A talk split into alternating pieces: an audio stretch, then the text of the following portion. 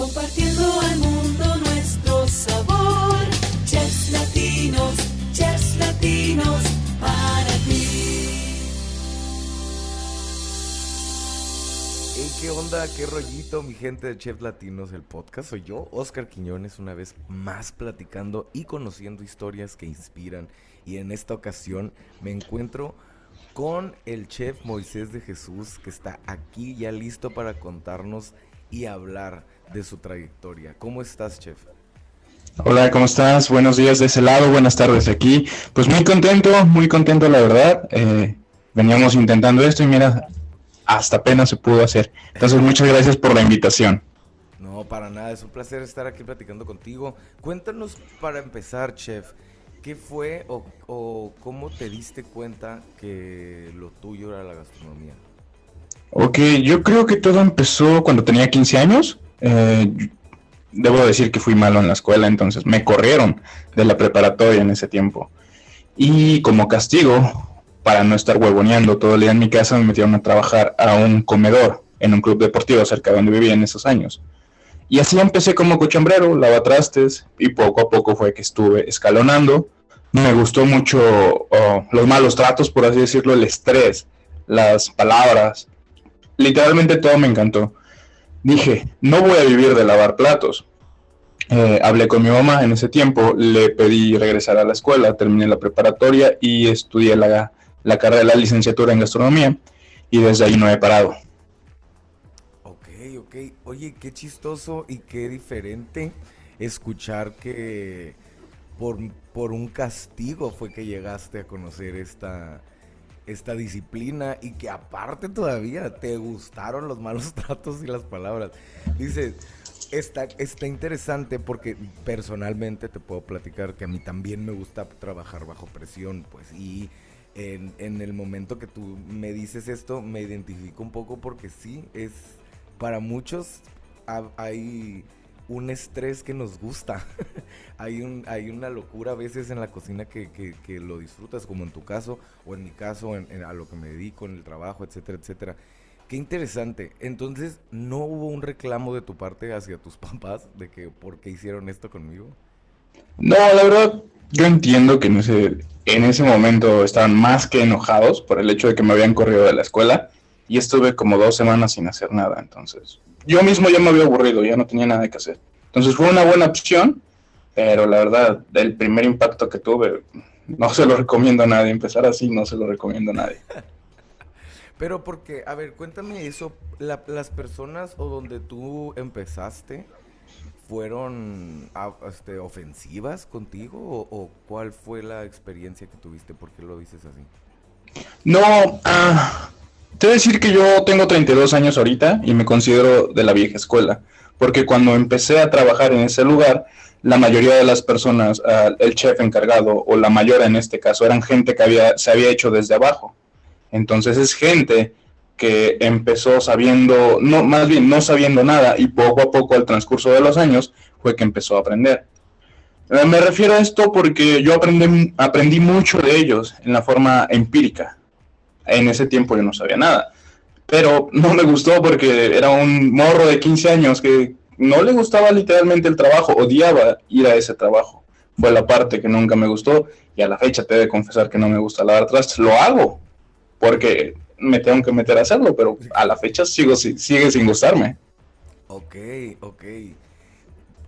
Pero eso a mí me puede decir que tú también te empezaste a formar desde abajo, porque fue por medio del castigo y, que las personas estas... Yo lo veo de esta manera, desmiénteme si la estoy regando o la estoy cagando.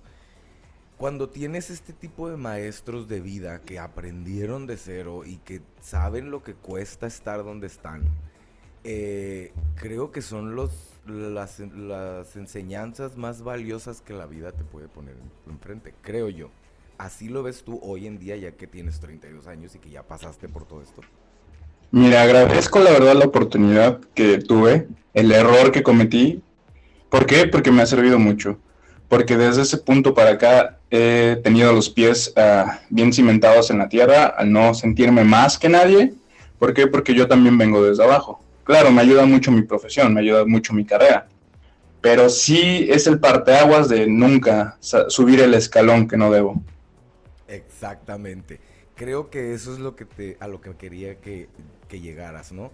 Que cuando tienes estos maestros te das cuenta del valor de las cosas y de cómo las debes de mantener, no crecer. Y aparte tienes un trato como más directo con la gente que aprecia lo que haces, creo yo. Entonces está muy chido la historia de cómo se, cómo se transformó todo al tú pedirles a tus papás que, que, que quieres seguirte preparando y que quieres dedicarte a esto, ¿qué fue lo que despertaste en ellos? Ah, mi mamá es contadora pública, eh, pero a su vez trabajó en cocinas y entonces yo creo que no, no fue algo extraño porque como tal, ah, una de las partes que me influenció mucho fue mi abuelita materna. Entonces ella fue desde niño que yo vi todos los días cocinando para 10, 12 personas, todos los días, tres veces por día. Creo que ese fue como que la influencia más grande que tuve. Y al momento de decirle, ¿sabes qué? Voy a regresar a la escuela y después de terminar la preparatoria quiero estudiar esto en una forma más profesional, fue, este, me apoyaron. Debo decir que me apoyaron. Nunca tuve algún inconveniente sobre eso. Ok. Pero, por ejemplo, ahora que la segunda oportunidad que se te dio en la escuela, ¿Te diste cuenta que si podías? ¿O qué fue lo que dijiste? Ah, esto era lo que estaba haciendo mal antes y por eso me pasó lo que me pasó.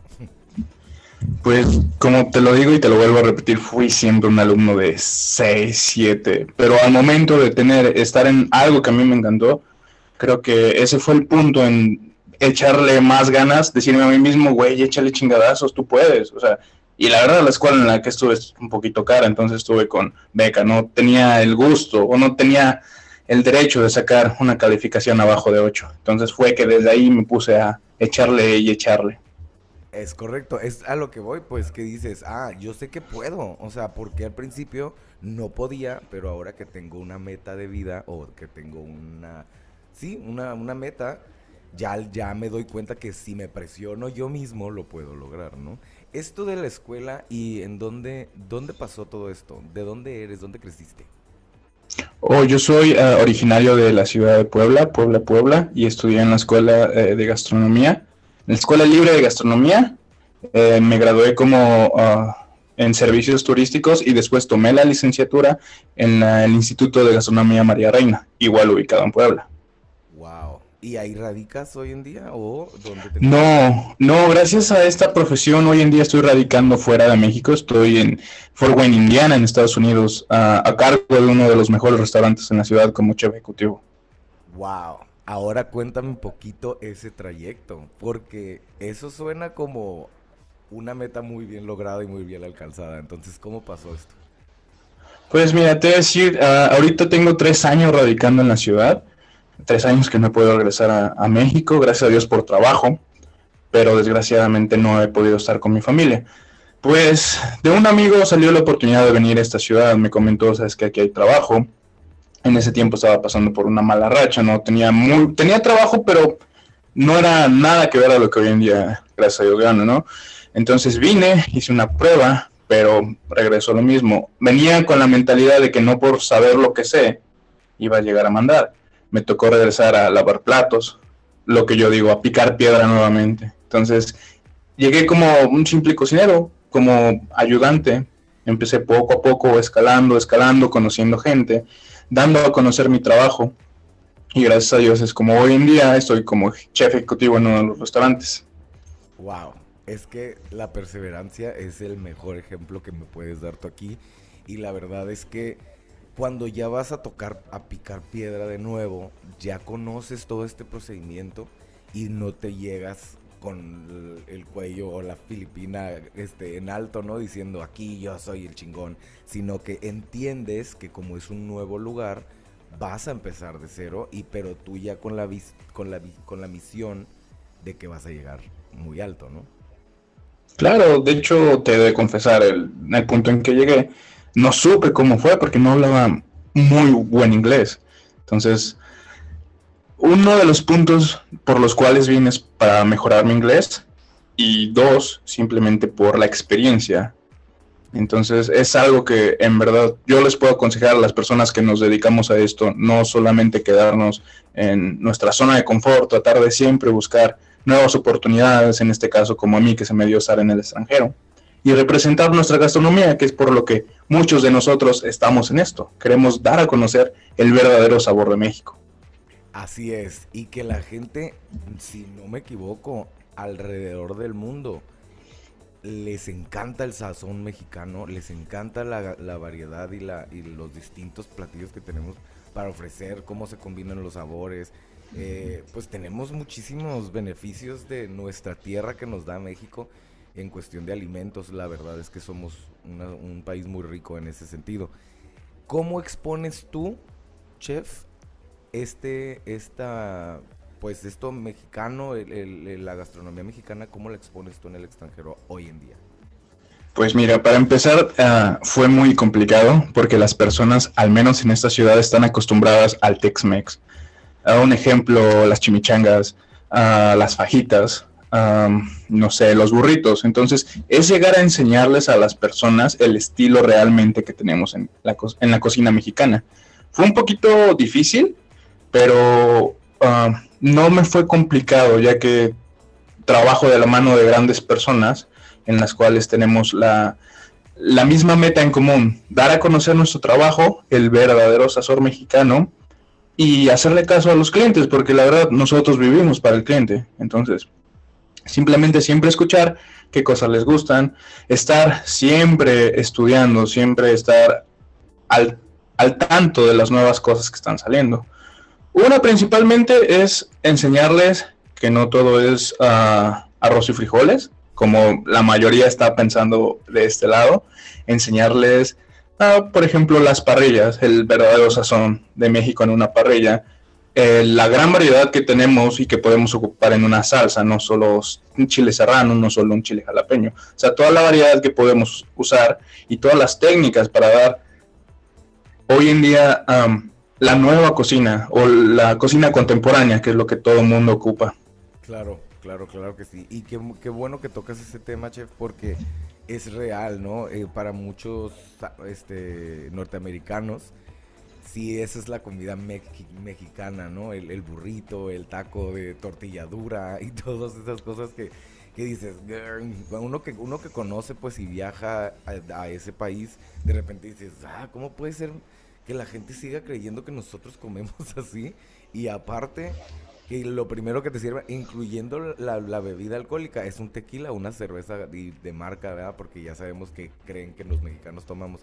Entonces, ¿cómo modificas tú? O sea, ¿cuál es el mejor comentario, quisiera saber yo, que un extranjero te ha hecho acerca de la comida mexicana que tú preparas? Raramente eh, lo digo porque dicen que esto sí sabe a México. Yo no logro entender el hecho de que si viven ahí dicen que sabe a México. Pero a lo largo de todo este tiempo que he estado entiendo que es porque sabe distinto. ¿Por qué? Porque la base es fundamentada al verdadero sabor mexicano. No sé, un ejemplo al, en la receta de nuestros frijoles, ¿no?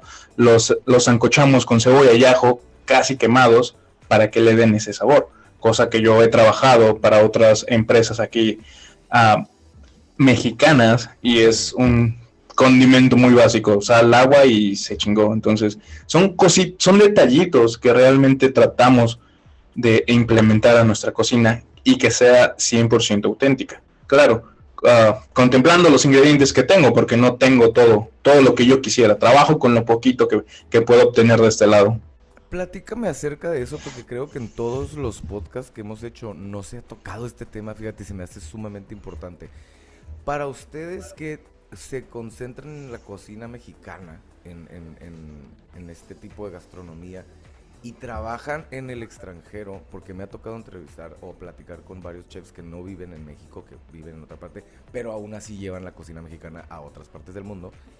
¿Cómo le hacen con los ingredientes? ¿Cómo le hacen con los insumos? ¿A qué se tienen que acoplar? ¿Qué tienen que cambiar? No entiendo para que sepa como si estuvieras en tu país. Mira, en este caso, ah, como te digo, yo estoy en Fort Wayne, en Indiana. Estoy a escasas cuatro horas de la frontera con Canadá, entonces el clima es inhumano. Apenas estuvimos una nevada de menos 28 grados, entonces por ende no puedo conseguir todos los ingredientes que podría estar ah, en el centro de México. Un ejemplo muy claro es que tratar de, de conseguir flor de huitlacoche, perdón, flor de calabaza o el mismo huitlacoche solamente lo puedo ah, encontrar en conserva, en una latita, en salmuera, y eso por ende modifica el sabor a tener algo tan natural. Muchos de los ingredientes los puedo conseguir. Un ejemplo, tomatillo verde, un ejemplo, tomate roma, cebolla, ajo, chiles secos como guajillo, pasilla, ancho.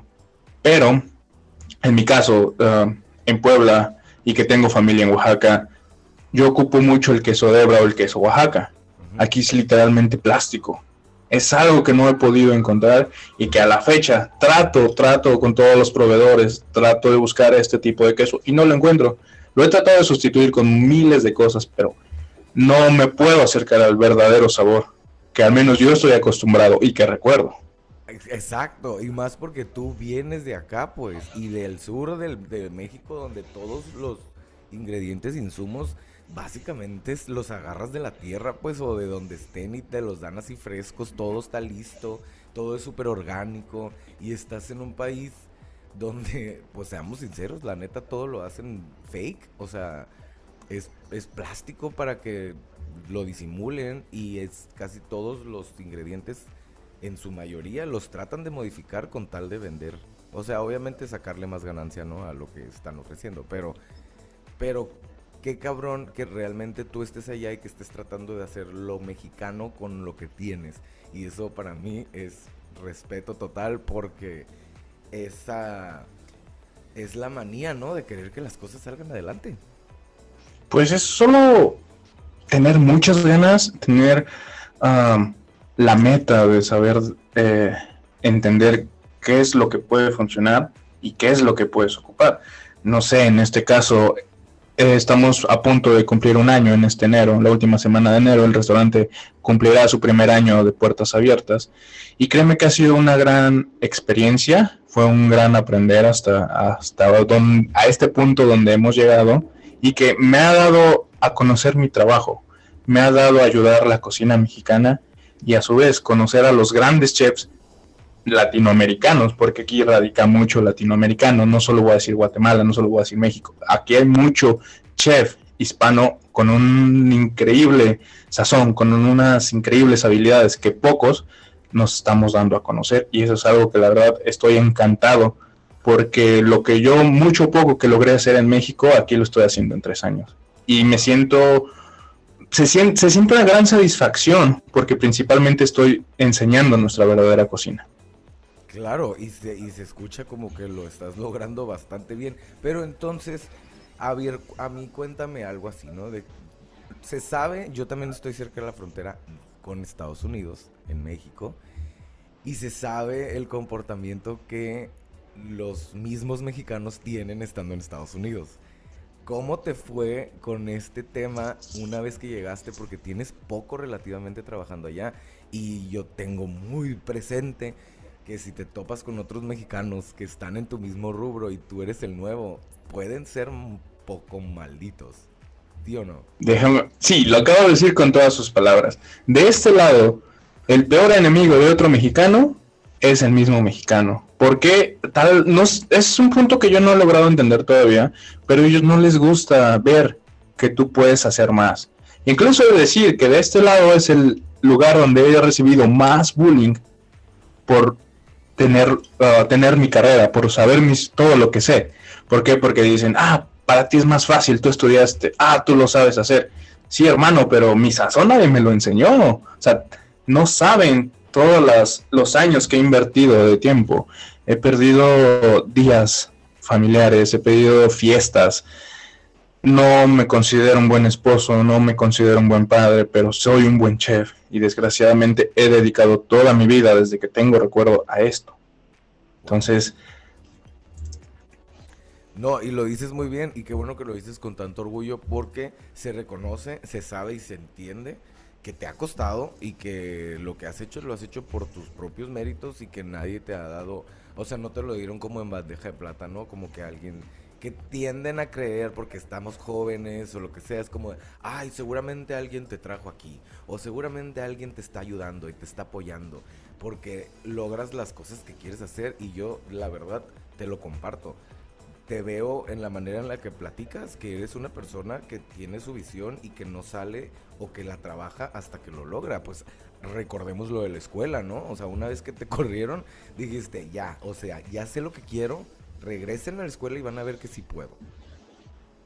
Exacto, simplemente es no quitar el, pie del renglón, es seguir echándole las ganas que sean necesarias. ¿Por qué? Porque todo esfuerzo es bien cosechado cuando uno obtiene su triunfo. Es lo que jamás he olvidado y jamás creo que he perdido los pies del suelo. Eso es lo que me ha ayudado mucho. Qué bonito, qué bonito. ¿Tienes contacto con tu familia este, últimamente?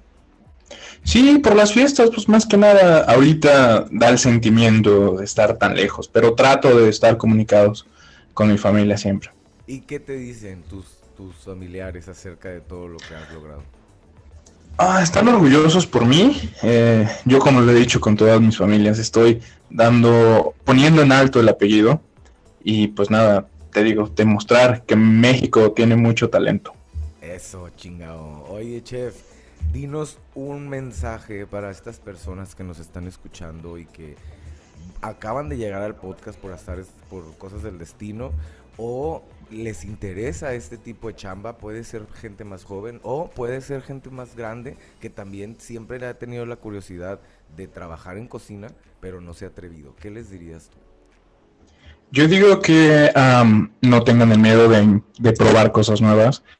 Este camino es demasiado ah, duro, demasiado ah, de perseverancia, de luchar, pero cuando encuentras el gusto a lo que estás haciendo, creo yo que dejas de trabajar, deja de ser una profesión y se vuelve una adicción por algo que siempre te va a gustar, ya sea que pases 16 horas de pie corriendo, quemaduras, ah, cortadas, malos tratos, gritos, es algo que se va a ser parte de ti. Entonces, date la oportunidad, ve si es tu camino y si lo es, adelante, eres bienvenido. La gastronomía es un monstruo que está creciendo día con día. Si no te actualizas, si no sigues estudiando, te vas a quedar atrás. Y lo que uno siempre quiere de uno mismo es siempre estar a la altura y estar demostrando que se puede. Perfecto. Qué bonito mensaje, qué bonito que lo digas tú, porque como lo, como lo repito, ¿no? O sea, no te, lo, no te lo dieron en bandeja de oro, nada. Todo te lo has ganado, todo lo has trabajado. Y yo, la verdad, con este tipo de personas como tú, chef, es un futuro exitoso asegurado, pues porque tú mismo lo traes en la cabeza y tú vas a decir, no, de aquí va, sigue algo más, y sigue algo más, y sigue algo más. Y la verdad es que, qué gusto platicar con gente como tú, chef, de verdad, un placer. No, el placer ha sido todo mío. Muchísimas gracias por la invitación. Vamos a tener que despedirnos, es el tiempo se nos está acabando. Pero la verdad, quiero yo este, agradecerte, chef, por tu tiempo, obviamente, porque sé y sabemos que esta carrera no, mm, muchas veces no tienen ni dos minutos para descansar y aquí te pusiste a charlar conmigo 25. Así que muchas, muchas gracias, chef. Este, nosotros nos vamos a estar escuchando cada semana. El podcast está más que vivo y más que nunca con historias que inspiran. Chef, muchas, muchas gracias.